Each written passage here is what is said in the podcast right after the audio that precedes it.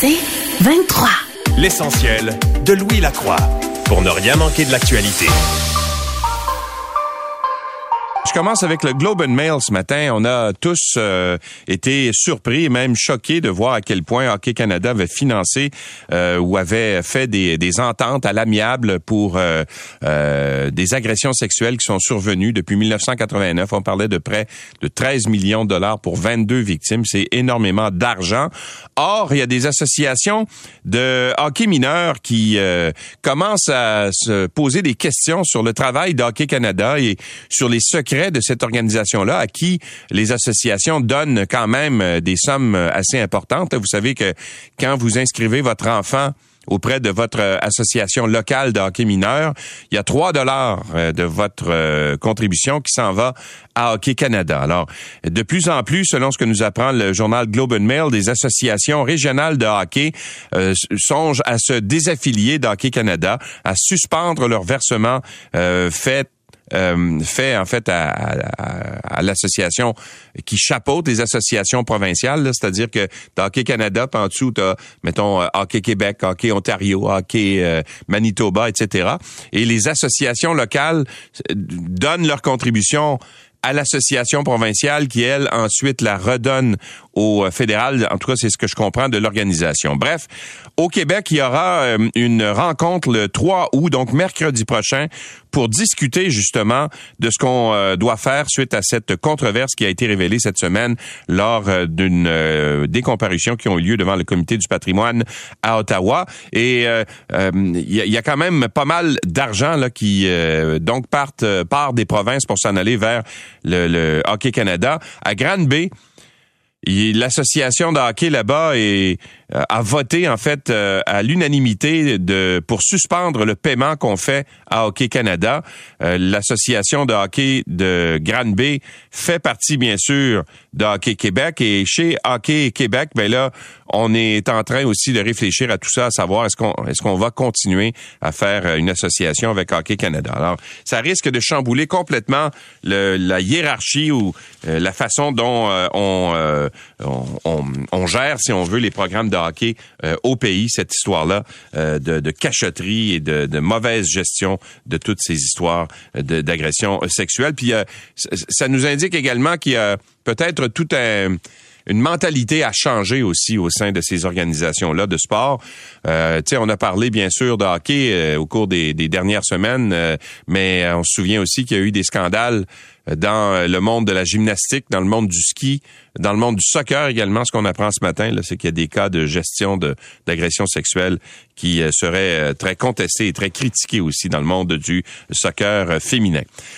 Bon, euh, revenons sur la, dernière journée euh, aujourd'hui du pape François au Québec. Il y aura bien sûr euh, des rencontres qui vont se tenir à l'archevêché de Québec ce matin. François Legault, le premier ministre, devrait rencontrer le pape François aujourd'hui même toujours été question de ces fameuses archives là euh, du Vatican euh, auxquelles on voudrait avoir accès euh, ici au, Québec et au Canada bien sûr. Alors il en, il en sera question. Des rencontres privées avec les membres de la compagnie de Jésus également sont prévues ce matin à 9 heures. Rencontre avec une délégation d'Autochtones de l'Est du Canada également. Et le départ du pape François est prévu pour midi 45, heure de l'Est, à l'aéroport Jean-Lesage à Québec pour par la suite atterrir, euh, genre à peu près trois heures plus tard, à Iqaluit, dans euh, la terre de Baffin, donc euh, au Nunavut. Rencontre avec des anciens élèves de pensionnat autochtones là-bas et départ à 18h15, heure de l'Est, pour le pape François qui retournera donc à Rome. Alors, hier, il y avait une, euh, une, une, messe qui était faite par le pape François dans le cadre euh, de, de, sa visite au Québec. Et pour la première fois de son voyage, le pape François a demandé pardon à l'ensemble des victimes des violences sexuelles qui ont été perpétrées par des prêtres et des religieuses, des crimes qui ont été qualifiés euh, qui appelle à des actions fortes et un combat irréversible, selon ce qu'a dit le pape François hier. Et au moment où son Église au Canada n'a plus l'ombre de sa puissance, où les scandales continuent de souiller euh, sa sainteté et où les plaignants deviennent légion, le pape François a reconnu ce qui relève de l'évidence pour bien des gens et des juges. C'est ce qu'on écrit ce matin dans le journal Le Devoir. Et là, euh, je vais vous lire un, passage de, de l'homélie du pape François. pour annoncer l'évangile il faut être crédible. L'Église au Canada a commencé un nouveau parcours après avoir été blessée et choquée par le mal perpétré par certains de ses enfants. Je pense en particulier aux abus sexuels commis contre des mineurs et des personnes vulnérables. Je voudrais avec vous demander à nouveau pardon à toutes les victimes. La douleur et la honte que nous ressentons doivent devenir une occasion de conversion plus jamais ça. Alors c'est ce qu'a dit le pape euh, François hier. Il prenait la parole euh, dans la basilique euh, cathédrale Notre-Dame de Québec devant un, parterre qui était composé de de la haute hiérarchie de l'Église canadienne notamment. Là, il profitait de la cérémonie des vêpres, la dernière action apostolique de son pèlerinage pénitentiel pour prononcer les mots les plus francs à l'égard des abus perpétrés au sein de son Église. Et au cours de sa longue homélie, le pape a peint un portrait que l'on qualifie de réaliste de l'état du catholicisme au Canada. Pas si vous avez remarqué, là, il y avait 1000 personnes hier sur les plaines d'Abraham pour entendre euh, la messe du pape. On est loin des 250 000 qui étaient présents quand le pape Jean-Paul II est venu en 1984. Alors, il y a eu une euh, transformation, si on veut, de l'Église chez nous. Euh, il y a moins de croyants, là, on le voit avec les églises qui sont de plus en plus euh, désertes, et aussi sur les, les, actions des gens, les gens, ce que pensent les gens de la religion à la suite de tous ces scandales qui secouent, bien sûr, le clergé. Alors, le pape a invité son clergé à faire preuve de créativité, pour ouvrir de nouvelles voies euh, au message de l'Évangile, il a notamment prié l'Église canadienne de ne pas tomber dans l'amertume de sa grandeur disparue. Alors, il se rend bien compte, là, il doit le voir lui aussi, là, que les foules sont moins nombreuses euh, sur son parcours. La nostalgie d'un monde sacralisé, d'un monde d'autrefois où l'Église et ses ministres avaient une plus grande importance sociale. Alors, il a invité son Église à ne pas tomber là-dedans. Alors, j'ai hâte de voir comment euh, les, les gens de l'Église, en fait, les, les peuples autochtones euh, accueillent justement ces, euh, ces excuses du pape. On parlera avec le docteur Stanley Volant un peu plus tard euh, dans cette émission. Quand le pape a fait ses premières excuses, c'était, je pense, lundi, alors qu'il était à Edmonton, ben, il faisait son discours en espagnol, c'est, sa langue, et c'était traduit en anglais et aussi en français. Et ben là, ce qu'on se rend compte, c'est que le, traducteur ou la traductrice, je sais pas trop, je me souviens plus si c'était un homme ou une femme, qui traduisait le discours du pape, a peut-être mal interprété, si on veut, le texte. Bon, vous allez comprendre que la personne qui parlait là avait un texte qui avait été euh, déjà présenté à l'avance. Le pape s'en tenait à son texte et la personne qui lisait le texte a peut-être été euh, induite en erreur. Alors, j'en veux pour preuve euh, cette euh, ce communiqué qui a été émis par le Vatican au cours euh, de la journée d'hier. Les paroles du pape François près d'Edmonton cette semaine ont soulevé des questions lorsqu'il a déclaré qu'une partie importante de l'avancement de la demande de pardon sera de mener une enquête sérieuse sur les faits de ce qui s'est passé. Alors tout le monde, ah oui, une enquête sérieuse, mais quelle belle ouverture. Or, euh, le, Vatican a dit, pas ça qu'il voulait dire. La traduction a été mal faite. Euh, François parlait espagnol, les excuses étaient traduites en anglais. Les organisateurs de la visite papale ont déclaré dans un communiqué que le Vatican avait clarifié que la traduction anglaise aurait dû mentionner une recherche sérieuse et non pas une enquête sérieuse. Alors ça change tout là évidemment, une enquête et une recherche c'est pas du tout euh, la même chose. Alors petite mise au point qu'on peut lire ce matin dans le journal la presse. Alors, comme quoi, il y a beaucoup de chemin encore à faire. Des fois, quand on a une avancée, qu'on pense avoir fait une avancée, bon, on se rend compte, on se rend compte que tout de suite après, il y a une partie de recul. Bon, euh, dossier intéressant ce matin dans le journal, euh, le journal Le Devoir en page A5, où on se questionne sur la valeur de l'eau. Vous savez qu'en Californie actuellement, il y a une sécheresse épouvantable et qui touche tout le monde, hein, les, industries, les agriculteurs, bien sûr. Or, la valeur de l'eau de la Californie, euh, négociée sur les places boursières depuis décembre 2020, a atteint des nouveaux sommets en raison des incendies, des sécheresses qui euh, accablent la Californie. Ça laisse, entre autres, présager une hausse des prix des fruits et des légumes que le Québec importe de cette région. Et puis ça peut même avoir un impact international sur le coût euh, des, euh, des denrées. Pourquoi? C'est parce que là-bas, le, les réservoirs ont baissé, les réservoirs d'eau potable et l'eau qu'on utilise, entre autres, pour l'irrigation des terres, ben ça a baissé.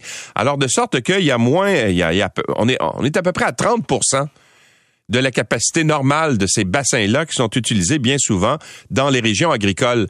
Alors, les agriculteurs ont le droit de puiser une certaine quantité d'eau dans ces, ces, lacs et ces, ces rivières, euh, sauf que au-delà d'une certaine quantité, ils sont obligés d'aller acheter des droits de pompage qui sont négociés sur les places boursières, notamment le Nasdaq. Alors là, on est en train de se poser des questions aux États-Unis. Euh, il y a deux euh, sénatrices euh, qui représentent, il y a deux sénatrices en tout cas, pas des démocrates plutôt, excusez-moi, qui ont déposé au mois de mars un projet de loi qui s'appelle The Future of Water Act, qui interdirait de négocier des contrats euh, justement sur les marchés boursiers. Et ce qu'on dit, entre autres, c'est que l'eau est un droit humain et Wall Street ne devrait pas être autorisé à utiliser cette ressource vitale.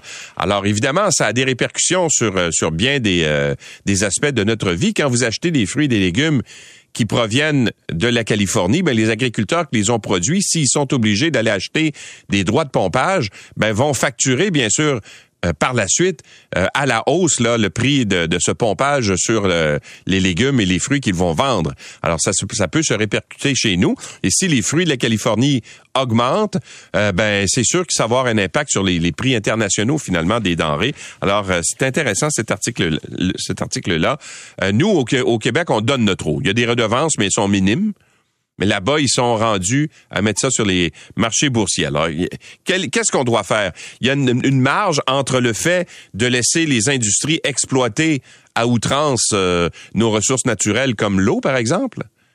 Puis il y a une autre marge aussi à ne pas dépasser quand on dit que les marchés boursiers sont en train de s'accaparer une ressource qui est naturelle et qui devrait être euh, quand même disponible pour euh, l'eau, c'est la vie. Là. On commence à, jouer euh, avec la vie des gens finalement parce qu'on impose des tarifications sur l'eau. Ben là, il y a une autre limite à ne pas dépasser. Bon, et à part ça, tiens, j'ai envie de terminer avec ça. Dans le secteur de Montréal, du plateau Mont-Royal, entre autres choses, la police de Montréal recherche des victimes d'au moins un suspect qui s'amusent à tirer des projectiles de plomb ou encore des billes de plastique sur des cyclistes qui circulent sur le plateau Mont-Royal. C'est un article du Journal de Montréal ce matin euh, qui est assez inquiétant d'ailleurs. Euh, il y a un groupe Facebook de gens qui résident dans ce quartier-là qui surveillent la situation de près. Au moins six cyclistes ont été victimes de, de, de en fait, de ce sévice qui, euh, en fait, de, de tir comme ça, là, près du parc Portugal, qui est situé au coin de la rue Marianne et du boulevard Saint-Laurent. Le premier événement euh, du genre aurait eu lieu au début du mois de juillet, et depuis ce temps-là, il y en a eu cinq autres. Euh, nous croyons qu'il pourrait y avoir d'autres victimes qui ne sont pas encore euh, identifiées, selon ce qu'a dit la porte-parole du service de police de la ville de Montréal, Annick de Repentigny. Alors, on est à la recherche de gens qui pourraient avoir reçu des projectiles comme ça. Alors, il y a quelqu'un qui se cache avec un pistolet à air qui peut tirer soit des billes de plomb ou encore des billes de plastique. Ça pince pas à peu près, semble-t-il. Et donc, euh, ça peut causer des blessures assez importantes, euh, ces, euh, ces pistolets-là. Alors, si vous avez été victime de ça, ben appelez la police parce qu'ils sont à la recherche justement de gens qui auraient été atteints par des projectiles. Il faut trouver ce gars-là, évidemment, ou cette femme-là, je sais pas c'est qui qui, qui commet ça. Alors, cibler des cyclistes spécifiquement, c'est oublier que derrière le guidon, il y a un être humain, un parent, des amis euh, ou encore de la famille. C'est ce que dit le président directeur général de Vélo Québec, Jean-François Roux. Il semble que ce soit des cyclistes qui soient pris pour cible par cette épée-là. L'essentiel de Louis Lacroix pour ne rien manquer de l'actualité.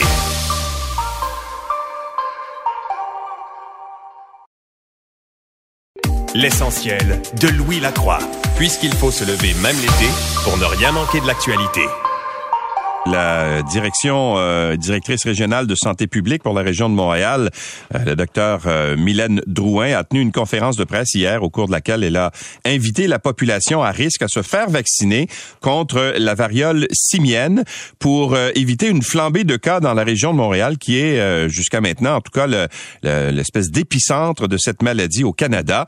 Et malgré l'atteinte d'un possible plateau au Québec, en Ontario et aux États-Unis, ben c'est tout à fait le contraire. Ça continue à progresser. La docteure Mylène Drouin est avec nous. Bonjour, docteur Drouin. Oui, bonjour. Alors, comment on explique que justement le, Montréal soit soit l'épicentre de cette euh, de cette épidémie là? On n'est pas en, situation de pandémie, je pense là, mais on compte quand même 300 euh, cas dans la région de Montréal. Bien, évidemment, cette, cette, éclosion a démarré dans la région de Montréal. Donc, on aura probablement eu euh, à la fin avril, début mai, des événements de super transmission. Euh, mais somme toute, euh, au début, on ça représentait le Québec représentait 10% des cas de l'ensemble euh, sur l'ensemble de la planète. Et somme toute, grâce aux mesures qu'on a mis en place, dont on a été très proactif, on était la première juridiction à mettre la vaccination préventive. On voit qu'on a un certain plateau et évidemment, on, on, est, on représente beaucoup moins là, le, de, cas proportionnellement à ce qu'on a à travers le, le Canada. Toronto et Vancouver ont, quand même des voies des hausses et nous, je dirais que la situation est plus euh, actuellement en train de, se mettre sous contrôle. OK. Ça vient d'où euh, cette, cette, euh, cette flambée-là? Qu'est-ce que c'est d'abord la variole simienne? Qu'est-ce que ça fait comme conséquence? Mais la variole simienne, c'est un, virus qui existait déjà, qu'on voyait, on voyait des éclosions à travers le monde, mais principalement là, dans certaines régions euh, d'Afrique, il y avait différentes souches. Euh, celle qui circule actuellement s'est mise à circuler dans un réseau qui est quand même assez fermé.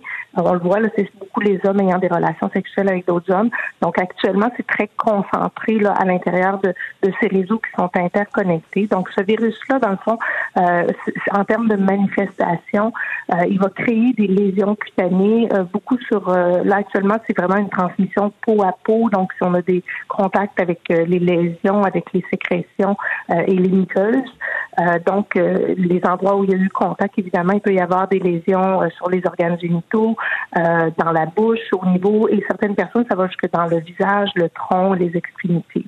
Ça peut être quand même assez douloureux ou incommodant là, comme comme lésion. Et souvent c'est précédé par une période là vraiment on appelle ça un prodrome donc ressemble à une grippe. Des fois, on peut, on peut même mélanger le tout là euh, avec euh, la COVID, mais le, un des symptômes qui semble assez présent, c'est les ganglions qui sont enflés.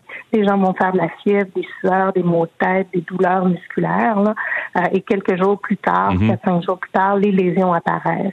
Donc, est-ce que ça laisse des séquelles? Est-ce que c'est il y a des, des conséquences permanentes à ça ou si ça se soigne relativement bien? Ben, habituellement, ça se guérit. Les lésions vont disparaître en autour de deux à quatre semaines. On a quand même des quelques cas euh, qui ont nécessité des hospitalisations. Donc, sur 300 cas environ à Montréal, on en a six qui ont dû euh, être hospitalisés euh, pour pour des complications ou pour, pour des, des, des, besoins de traitement là, spécifiques de par des fois l'emplacement des lésions ou le fait que ça se surinfectait. mais on n'a pas eu de décès ou de, de mm-hmm. conséquences là, importantes là, mais des fois ça peut laisser des marques là. C'est un peu comme la varicelle là, donc on peut avoir des marques à la qui, qui perdurent sur la peau. Mais je pense que les gens euh, ce qui est plus difficile c'est que c'est un ça peut être très douloureux euh, ça peut être encombrant. La période d'isolement elle est quand même assez longue surtout euh, on demande évidemment aux gens de couvrir leurs lésions mais on demande aussi là d'être isolés pendant jusqu'à temps que les lésions disparaissent. Donc pour le travail tous les enjeux là, de ça peut quand même avoir beaucoup d'impact sur la vie quotidienne c'est l'été.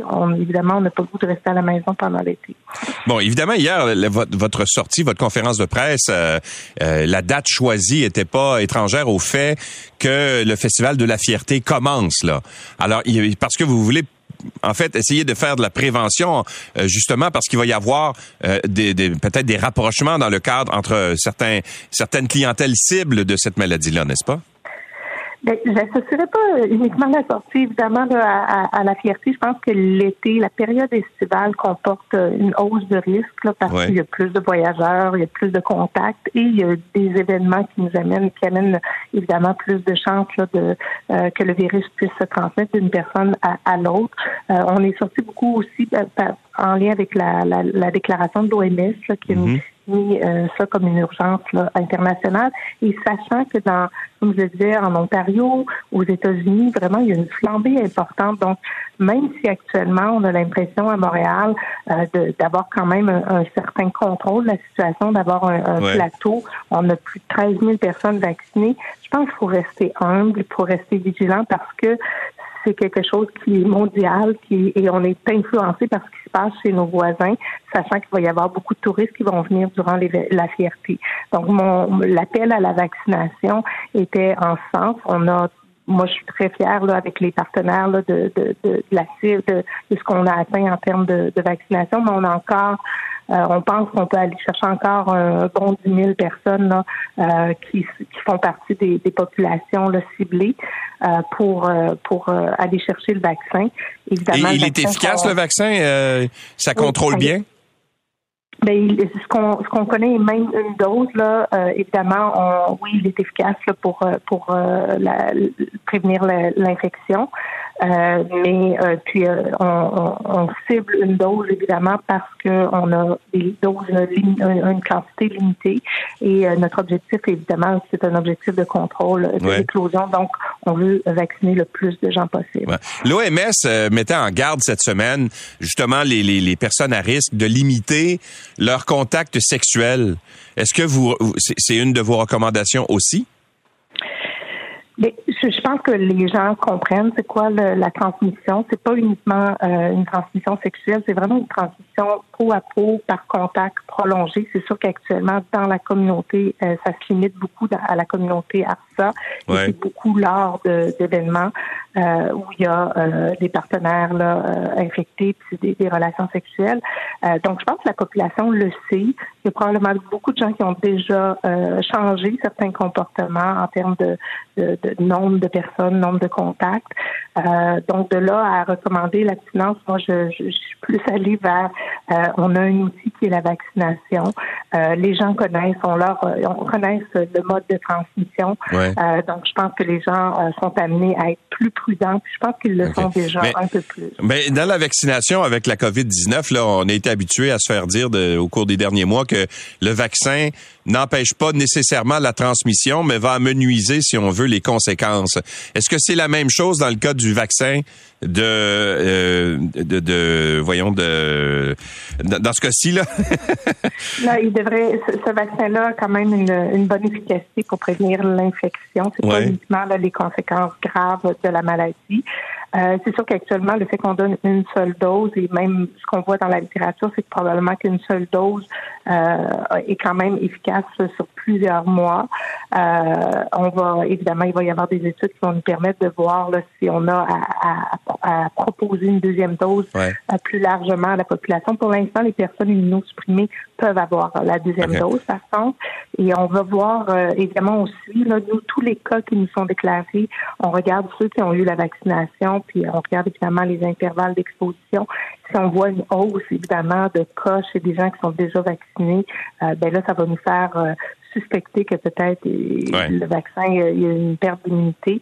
Et là, on va rajouter évidemment le tir dans nos indications. On, le trouve où, ce vaccin-là? Les gens qui, qui, qui, qui croient être à risque et qui veulent se faire vacciner, ils peuvent se faire vacciner à quel endroit? Donc euh, actuellement, le, le, plus facile, c'est d'aller sur le site Santé Montréal, pour lequel on a pour variole tous les sites. Euh, il y a aussi sur Clic Santé, là où on prenait notre rendez-vous pour la COVID, ben, il y a aussi un petit onglet pour la, la variole. On a euh, trois sites de vaccination fixes, dont un qui, qui, qui est Berry Centre-Sud sur Maisonneuve. Mm On a aussi des unités, unités mobiles sur, sur Sainte-Catherine dans le village qui vont rester pendant la fierté. donc ça, c'est sans rendez-vous puis on va aussi être présent là, euh, sur le site du festival à l'Esplanade. Euh, donc on, essaie de varier les différentes offres. évidemment, on a la, chance d'avoir aussi les cinq cliniques de santé sexuelle qui qui font l'évaluation des gens qui présentent des symptômes et qui offrent aussi à leur clientèle la vaccination.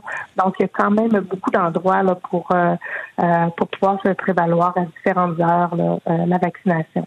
Sur un autre ordre d'idée, euh, docteur Drouin, euh, débute ce week-end le festival Oceaga où il va y avoir beaucoup de, gens qui vont se réunir parce que c'est des euh, évidemment c'est des spectacles très courus en plein air, mais euh, on a vu au cours des, deux dernières semaines, en fait, il y a deux semaines, dans le secteur de Québec, là où il y avait le festival d'été puis des grands rassemblements, on a vu une augmentation marquée là, des, des cas de COVID-19 pendant le festival d'été. quand on regarde les graphiques, là, c'est, clair, là, ça, ça augmente de façon importante. Est-ce que vous craignez la même chose pour le festival Oceaga ici à Montréal? Euh, mais c'est sûr que quand il y a des les, recommandations demeurent les mêmes, là, quand on est dans des foules, si on a des symptômes, un début de symptômes, on y va pas. Évidemment, là, tous les, les gens qui sont euh, des cas ou des, des, en début de symptômes, on, on, évite des lieux de rassemblement pour éviter d'être euh, euh des, des, des, éléments de propagation. actuellement, Montréal est quand même plus, on, on, a, on a probablement, on est plus vers la, la, pente descendante, mais il y a encore quand même beaucoup de transmission euh, communautaire. Euh, donc, c'est sûr, je pense pas qu'un événement comme celui-là qui touche vraiment euh, le Festival d'été Québec touche vraiment la population générale, tout groupe d'âge. là, on est vraiment dans un sous-groupe de la population qui participe euh, donc, je pense pas que ça va devenir là, euh, vraiment le, un facteur qui pourrait faire augmenter la courbe pour l'ensemble de l'île de Montréal. Par contre, les recommandations sont les mêmes. Euh, évidemment, euh, si les gens ont des symptômes, n'y allez pas. Si vous êtes un cas, évidemment, même euh, dans votre 5 à 10e jour d'isolement, là, euh, ne, pas aller dans ces événements-là. Puis les gens les plus vulnérables, bien, évidemment, la distanciation, le masque peut encore s'appliquer, sachant que le virus circule. C'est à l'extérieur, c'est quand même mm. moins sujet, là, évidemment, à, à la propagation. Comment vous qualifiez l'état de la vaccination chez les 0-4 ans? Pour la COVID-19 à Montréal. Euh, je constate et j'ai des commentaires là-dessus. Il y a des gens qui m'écrivent me disant qu'ils sont réticents à faire euh, vacciner leurs enfants, se disant d'une part, ben, euh, je, ils trouvent euh, finalement que le risque est moins grand. On a toujours dit depuis le début de la pandémie que les enfants étaient étaient touchés de, de façon moins grave là par la COVID-19, tout ça, et ça incite certains parents à dire ben peut-être pas mon enfant tout de suite. Mais actuellement, on a, on a un petit peu moins que 1000 doses là, de, de, de, données, donc c'est pas un achalandage comme on a pu voir pour d'autres groupes plus à risque. Et puis, je peux comprendre que les parents se posent la question, surtout que beaucoup d'enfants ont été infectés là, euh, dernièrement, euh, et euh, le, le, le, bénéfice par rapport, évidemment, là, au gain euh, n'est pas tout à fait le même là, que dans d'autres groupes de la population. Donc, on n'en fait pas une promotion euh, vraiment là, comme on peut le faire là, quand on, on, souhaite vraiment atteindre des hautes couvertures vaccinales chez les personnes à risque. Le vaccin, il est offert euh, et j'invite les gens, là, évidemment, à aller sur les, le site là, du, du, gouvernement pour lire les informations puis être capable de prendre une décision euh, éclairée.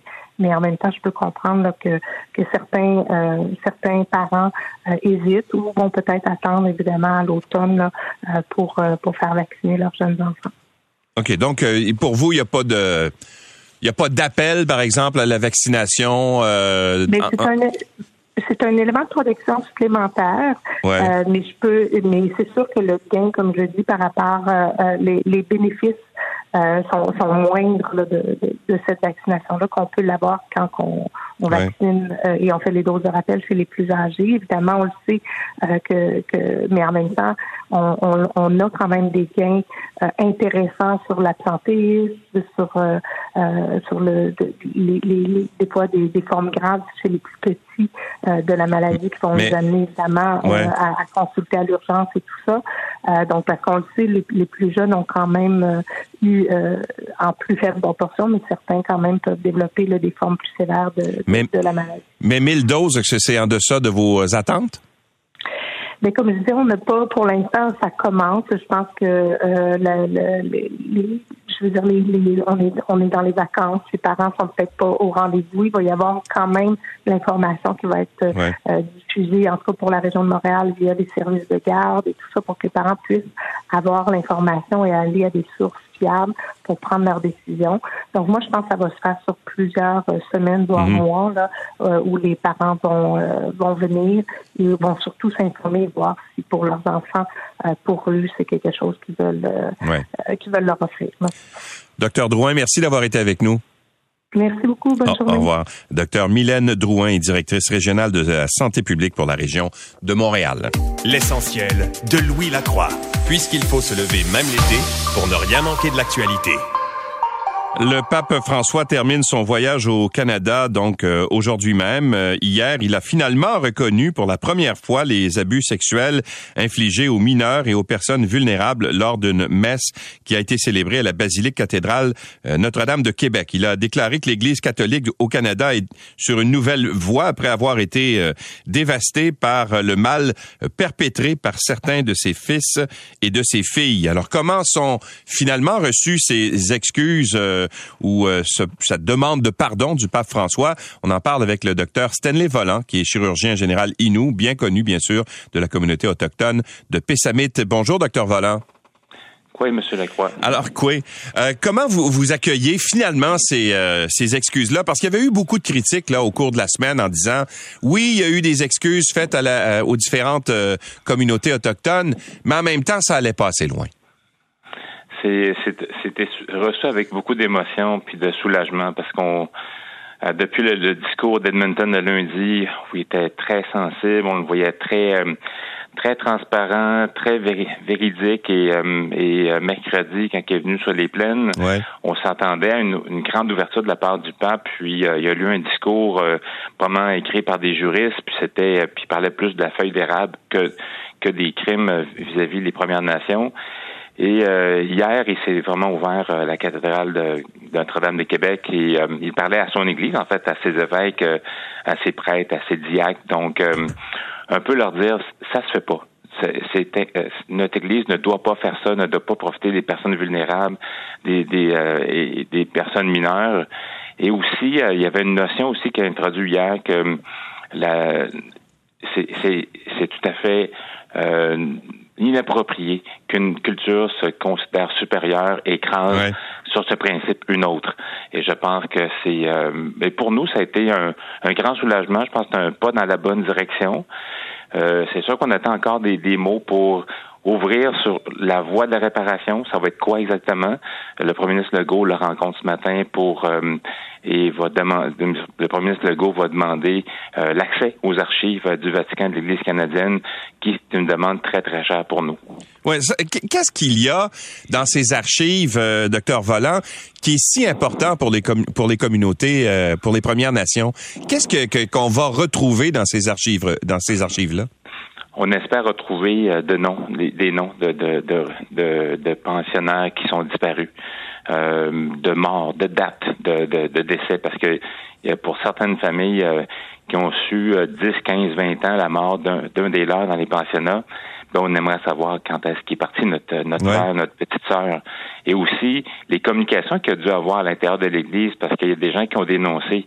Il n'y avait pas juste des gens qui étaient euh, qui étaient des abuseurs. Je pense que la majorité étaient des bonnes personnes, et ces bonnes personnes-là ont écrit, des, ils, ont des, ils ont des écrits, il y a quelque chose qui est resté dans, dans les archives, et on aimerait savoir euh, quelle était la réalité, et peut-être connaître les noms des personnes qui euh, qui ont été accusées à l'intérieur par leur père et je pense que ça permettrait pour nous de faire comme une fermeture un peu de, de, cette, euh, de ce passé-là sombre dans notre histoire. Et vous, et vous croyez vraiment que l'Église euh, parce que c'est bien beau de dire, euh, ben, de demander pardon, là, mais vous croyez vraiment que l'Église va s'ouvrir à ce point-là? On sait que dans tous les cas, entre autres euh, les cas d'abus sexuels dans différentes par différents prêtres finalement, là, puis pas juste aux autochtones, sur sur d'autres populations, puis à l'international, tout ça, on a toujours voulu cacher les noms de ces gens-là. Vous croyez maintenant qu'avec ce pardon-là demandé par le pape François, ça va mener à une telle ouverture?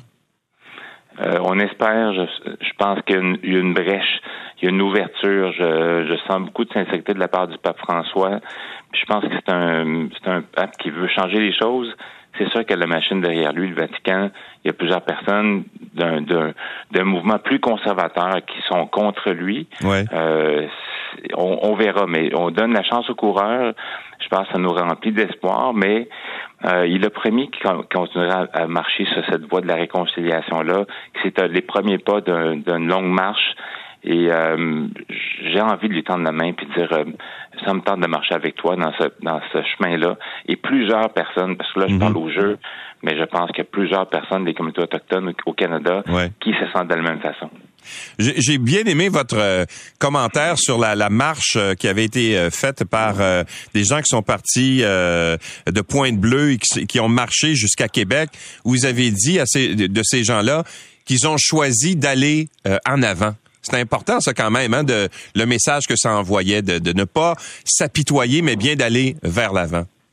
Absolument. Puis de, de, marcher, c'est une action. On vous l'avez fait, vous, vous le savez, là? moi, je l'ai fait, ouais. C'est ça, d'arrêter d'être la victime et d'être en action et d'être l'acteur principal de sa vie. Ouais. Et les gens que j'ai rencontrés, avec qui j'ai marché, ils m'ont dit quelque chose qui, qui était comme euh, de la musique à mes oreilles. Ils m'ont dit, j'ai décidé d'être la dernière génération qui va souffrir de la douleur que mes parents, mes grands-parents m'ont transmis. Ouais. Et ça va s'arrêter ici et c'est un choix, c'est un travail que je dois faire. Mm. Je, je, ressens la même chose aussi parce que je traîne ce, ce boulet-là euh, très très loin à mon dos. Euh, j'essaie de ne pas transmettre à mes enfants. Euh, j'essaie d'être un meilleur père, d'être un meilleur conjoint. Parce que j'ai pas connu mieux dans, ma vie. Donc, et, et, je pense que le travail individuel de chacun, parce qu'on peut bien dire que le, pape s'excuse, mais par la suite, il faut qu'on se fasse un travail. Mais quand l'agresseur a reconnu ses torts, quand l'agresseur a reconnu, a fait, a demandé pardon, mais pour une victime, c'est plus facile par la suite de repartir et d'être l'acteur principal de sa vie, de vivre le moment présent pour bâtir son futur. Docteur Stanley Volant, merci beaucoup d'avoir été avec nous. Merci, Tchanesh Euh, pareillement, je ne sais pas ce que ça veut dire tout à fait, mais... Euh, ça veut dire merci, je, vous donne une outarde à manger. ah bon? bon, appétit. vous voyez qu'on a beaucoup de, de, chemin à faire pour, euh, pour en apprendre sur, sur, sur les cultures des, euh, des différentes nations, hein? Absolument. Puis un jour, quand vous mangez l'outarde, vous allez comprendre pourquoi que qu'on donne une outarde pour remercier les gens. Ah oui? C'est bon. Parce que c'est bon c'est bon, puis c'est comme une dinde qui tombe du ciel. Ouais. Et le et le symbole de l'outarde qui vole en groupe, c'est la force de la résilience, la force de la de la communauté qu'on s'entraide pour arriver au même but. Ah, c'est des belles images quand même qui nous viennent de la nature. C'est euh, c'est merveilleux. Merci beaucoup, docteur Volant, de, de cette leçon. Au revoir. Donc, le docteur Stanley Volant, qui est chirurgien général Inou de la communauté autochtone de Pessamé. L'essentiel de Louis Lacroix pour ne rien manquer de l'actualité.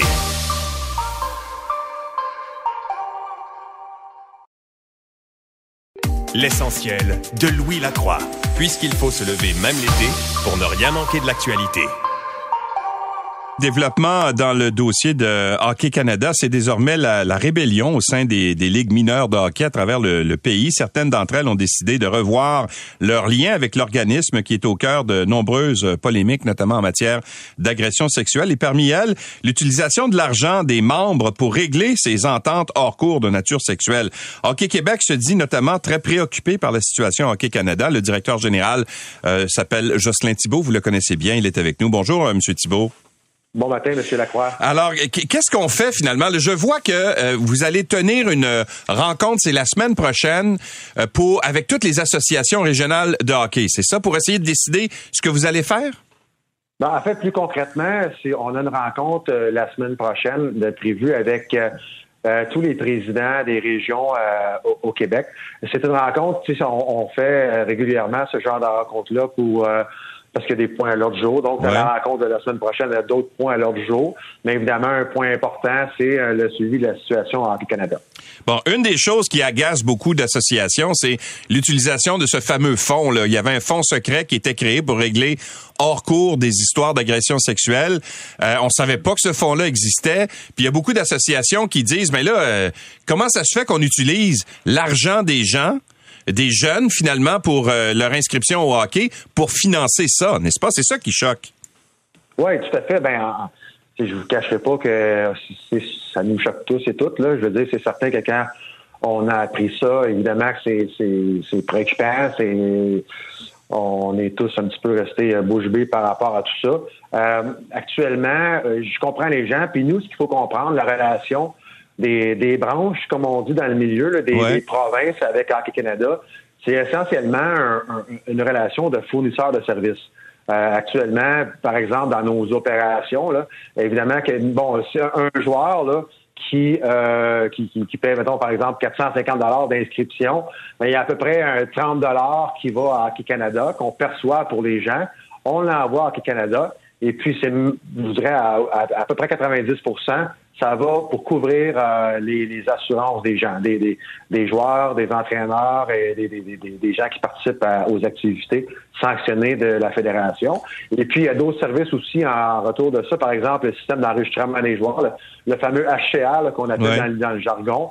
Euh, donc, puis, bon, le programme de certification des entraîneurs, des officiels. Il y a, a d'autres services qu'on reçoit.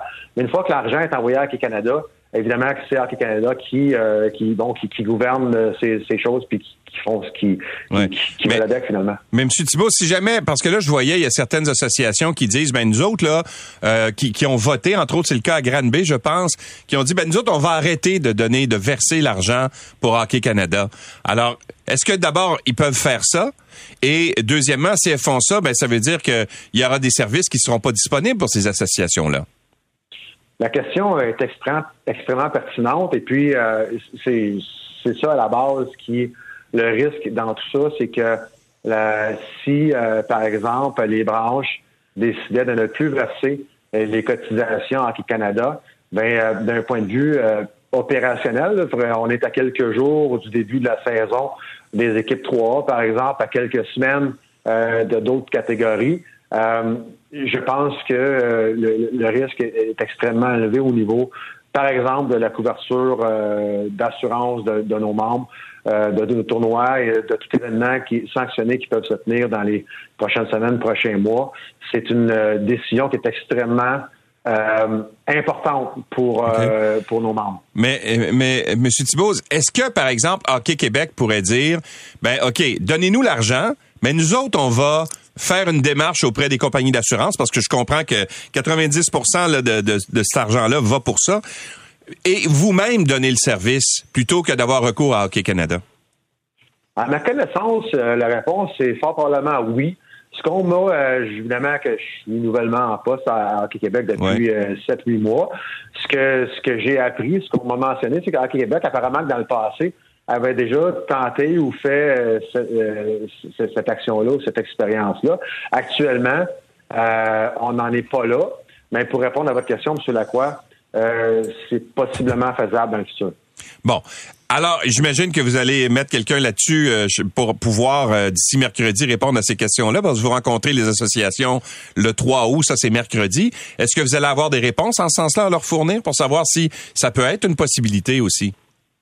Ben, en fait, c'est sûr, certain qu'on veut comprendre d'un point de vue opérationnel, parce qu'encore une fois, les assurances, c'est une partie de la relation qu'on a avec euh, avec Hockey Canada, mais euh, on, a, on, a, on, a, des relations au quotidien, vraiment des relations opérationnelles. Alors, une désaffiliation euh, possible, par exemple, pour les branches au Canada, il faut, faut, faut, vraiment, vraiment euh, comprendre les, les, impacts de ça. Alors, vous comprendrez qu'on ne pourra pas arriver avec des solutions euh, d'assureurs la semaine prochaine, mais il faut vraiment évaluer de notre côté mm. quelles seraient les conséquences possibles de nos affiliations okay. le Canada. Et on n'est pas là actuellement, vous comprendrez. Mais M. Thibault, vous là personnellement, là ou euh, votre conseil d'administration à Hockey, euh, Québec, est-ce que vous souhaitez un changement de gouvernance à Hockey Canada?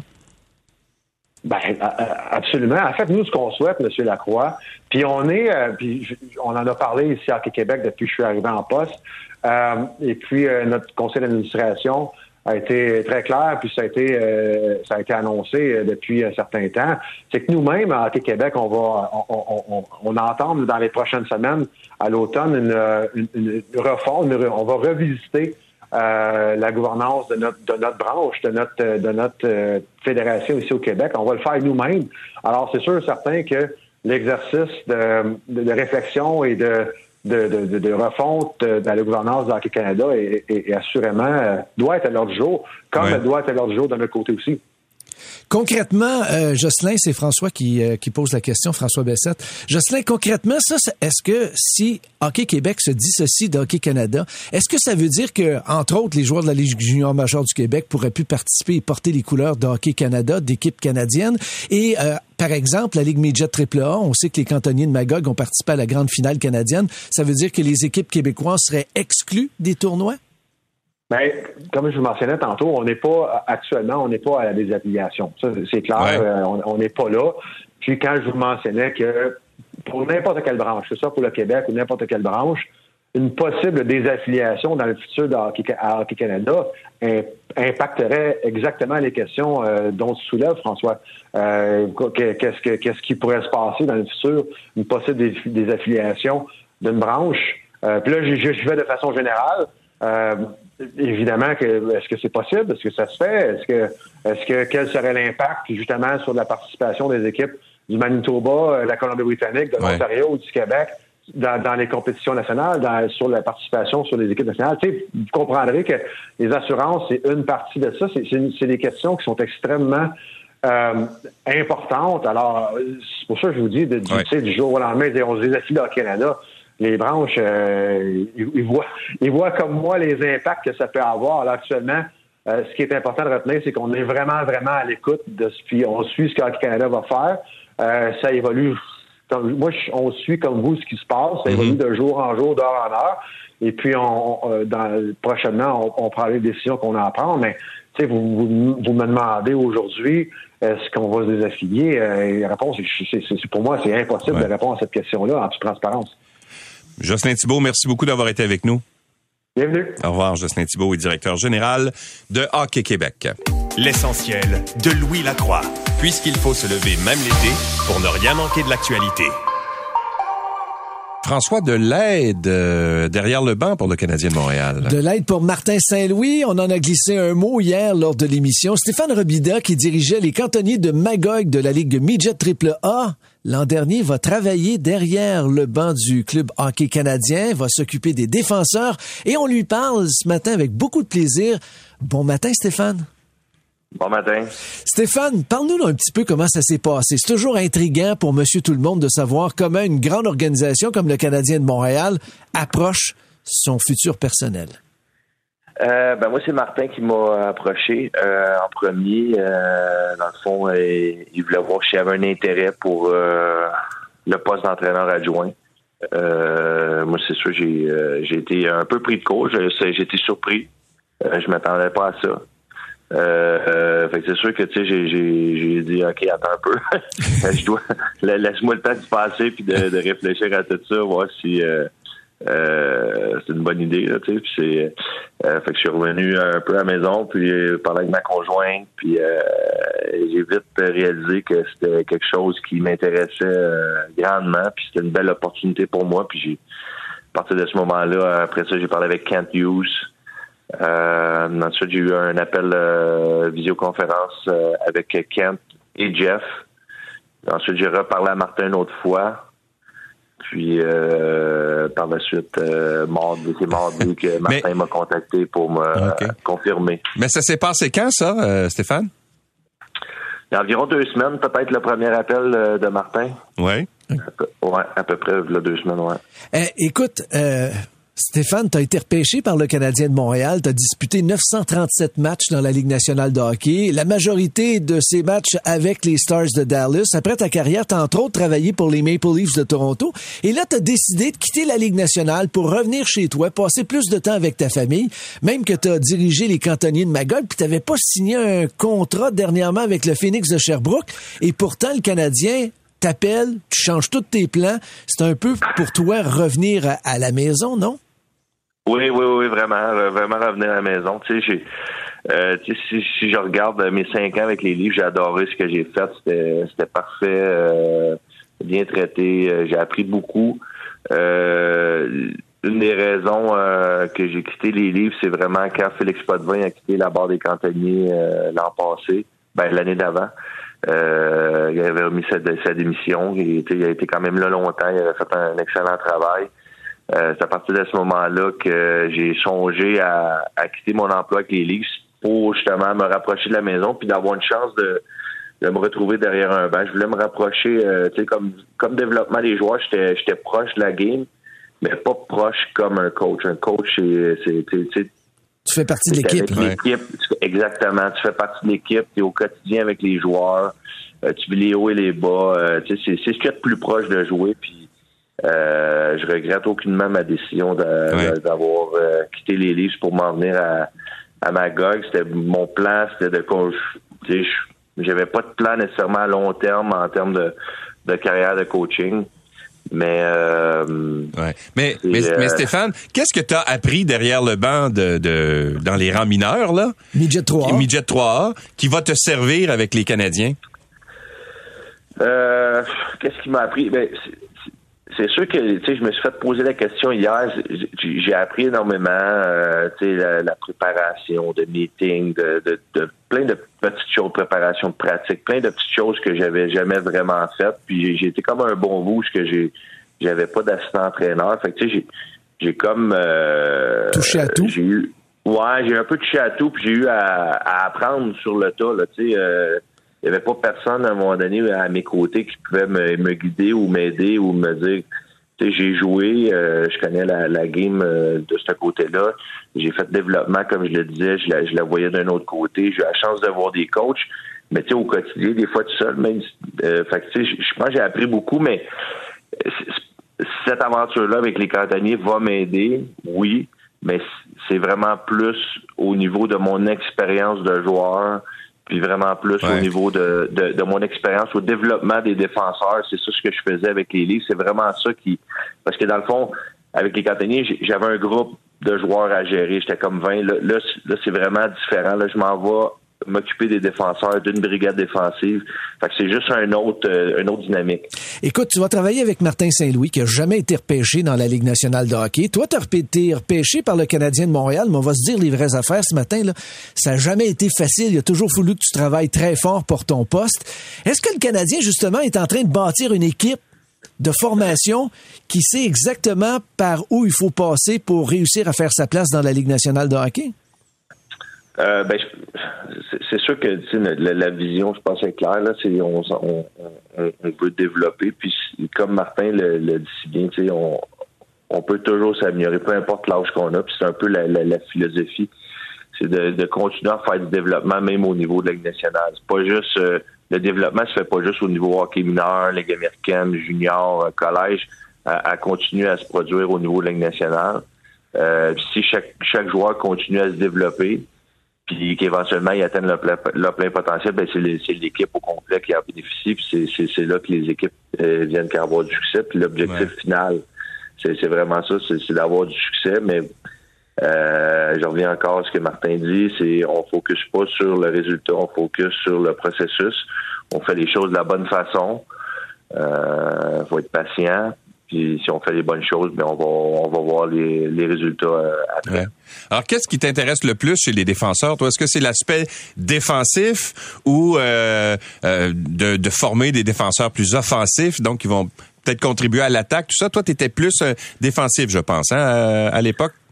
Ben, j'ai fait une carrière plus comme joueur défensif, défenseur physique. C'est comme ça j'ai j'ai fait ma place dans les nationale. Au niveau junior, j'étais un défenseur beaucoup plus offensif. Euh, j'ai dû adapter mon, ma game. Euh, je pense pour moi, il n'y a, pas nécessairement un ou l'autre. Euh, je pense que c'est possible de faire les deux. Puis ce qui est important, c'est vraiment de bien évaluer, les forces puis de, de, chaque joueur. Chaque joueur a des forces, ils ont des, des raisons pourquoi ils ont été repêchés au niveau de la Ligue nationale ou qui ont été invités ou, ou, pour des raisons. Il y en a même des fois qui sont pas invités, pas repêchés, puis qui qui se retrouvent là, c'est vraiment de maximiser leur force puis de continuer à peaufiner les, les, les, petites, euh, les, petites places qui peuvent s'améliorer. Stéphane, tu n'as jamais joué avec Martin Saint-Louis. Est-ce que tu connais bien Martin Saint-Louis? Et est-ce que tu as posé la question pourquoi moi? j'ai pas eu à lui poser la question pourquoi moi. Il te l'a dit? Euh, il, m'a nommé pourquoi. Il m'a dit exactement pourquoi. Qu'est-ce qu'il euh, qu'est-ce qu'il trouvait d'attrayant euh, de mon côté. C'était quoi euh, exactement? Ben, dans le fond, c'est vraiment mon expérience de joueur puis mon expérience au développement des euh, euh, développement des joueurs d'élite, mon parcours euh, qui m'a amené à la nationale. Puis c'est, lui, c'était quelque chose qui était important. Euh, je pense qu'il avait fait ses devoirs, il avait parlé à des gens. Euh, Martin, je le connais pas personnellement, je le connais parce qu'on a joué un contre l'autre au niveau de la Ligue américaine, au niveau de la Ligue nationale. Euh, mais euh, le, le monde du hockey, c'est quand même un, petit monde. Tout le monde se connaît. Fait que si tu veux avoir de l'information sur quelqu'un, c'est assez facile de ouais. parler à des anciens coéquipiers, des anciens coachs, euh, anciens GM. Ça, ça, se fait assez facilement. Puis quand vous jouiez un contre l'autre, là, euh, ça se passait comment d'un coin? Là? C'était pas un gros joueur, Martin Saint-Louis, là, mais physiquement. Il prenait de la place. Mais il prenait de la place. il était vite en maudit à arrêter, hein? Oui, c'est un, très, très, très bon joueur. Pas un, c'est pas un joueur le fun à jouer contre. Il était extrêmement intelligent, compétitif, euh, euh, capable de faire des jeux pour te faire mal paraître, euh, très intelligent avec la rondelle. Ouais. Bien content d'avoir la chance de, de, travailler avec lui. Puis y avait-tu des fois des petites animosités? Là? Vous êtes-vous dit des mots doux euh, dans le coin de la patinoire des fois? Euh, non, non, pas avec, euh, pas avec Martin, plus avec Alex Burrows, c'est plus. Euh, ah, ah, ah. Ouais, ouais, Comme quoi? Dirais, Lui, il est curieux. Rien, rien, de trop grave, rien de trop grave, mais Alex, euh, dans, dans, dans, sa façon de jouer, c'est un très, très bon joueur de hockey, un joueur extrêmement compétitif aussi. Il aimait ça jouer physique, fait que c'est sûr. Ouais. Euh, quand je jouais les Canucks, moi je jouais à Dallas, on, on, était dans la même conférence, puis on, on, a eu à jouer une couple de fois un contre l'autre. Et puis on a même joué en, en playoff une, une, fois un contre l'autre. Puis une fois que c'est fini, maintenant, là, quand tu le croises, euh, est-ce que ça t'arrive d'abord de le croiser? Puis est-ce qu'il y a encore de l'animosité ou si vous avez laissé ça sur la non, glace? Non, non, ça, ça, ça tout, tout, tout, tout reste sur la glace. Là, c'est, ça fait partie de la game, c'est ouais. fini. Euh, c'est arrivé souvent des accrochages avec d'autres d'autres joueurs, puis après ça, on se recroise, puis on, on en rit. Maintenant que tu es officiellement engagé par le Canadien de Montréal, tu commences à travailler quand exactement? Les vacances, c'est fini, non? Les vacances, c'est fini, ouais. non, mais là, après ça, c'est d'aller chercher mon portable, euh, puis de, de commencer. Euh, Martin m'a donné un petit projet, puis euh, on embarque là-dedans. C'est quoi le petit projet? Euh, petit projet, je regarde les, euh, les, les, les, meilleures équipes en désavantage numérique euh, l'an passé dans le national. Euh, les raisons, selon moi, pourquoi ils ont eu du succès, qu'est-ce qu'ils faisaient de bien. c'est des choses qu'on peut apporter, qu'on peut okay. modifier, puis ces choses-là. Là. Fait que ça, ça, va être un, un bel, beau petit projet. OK, ça veut dire que ton portable, tu vas en avoir besoin pour regarder des vidéos, j'ai l'impression, hein? Oui, exact, exact. D'avoir accès à toutes les vidéos, puis tu sais il y a beaucoup de gens à l'intérieur de l'organisation, des euh, Mario Leblanc ou, euh, qui est aux vidéos, puis euh, il y, a, y, a Chris Boucher qui est à au euh, analytique, là, qui, qui va pouvoir me donner de l'information sur les chiffres puis ces choses-là. On va partir de là. Et bon. après ça, on se prépare pour le camp d'entraînement avec les recrues, le camp d'entraînement officiel. Et il y a un tournoi également cette année qui est organisé à Buffalo pour les recrues. Alors j'imagine que tu vas participer à tout ça. Oui, oui, exact. Je pense que le tournoi de golf, je pense qu'il est le 12 septembre. Ah. Si je me trompe pas, ensuite, je pense qu'on parle le 14 pour Buffalo. De, de quoi comme ça, là, c'est à vérifier, là, mais je pense qu'on parle le 14 pour, euh, pour Buffalo. Stéphane Robida, nouvel entraîneur adjoint avec le Canadien de Montréal, nouvel assistant avec Martin Saint-Louis. Merci d'avoir participé à l'émission. Bonne chance, puis au plaisir de se reparler très bientôt. Super, merci beaucoup. Salut. Stéphane Robida. L'essentiel de Louis Lacroix. Merci d'avoir été avec nous. On se donne rendez-vous demain. C'est 23.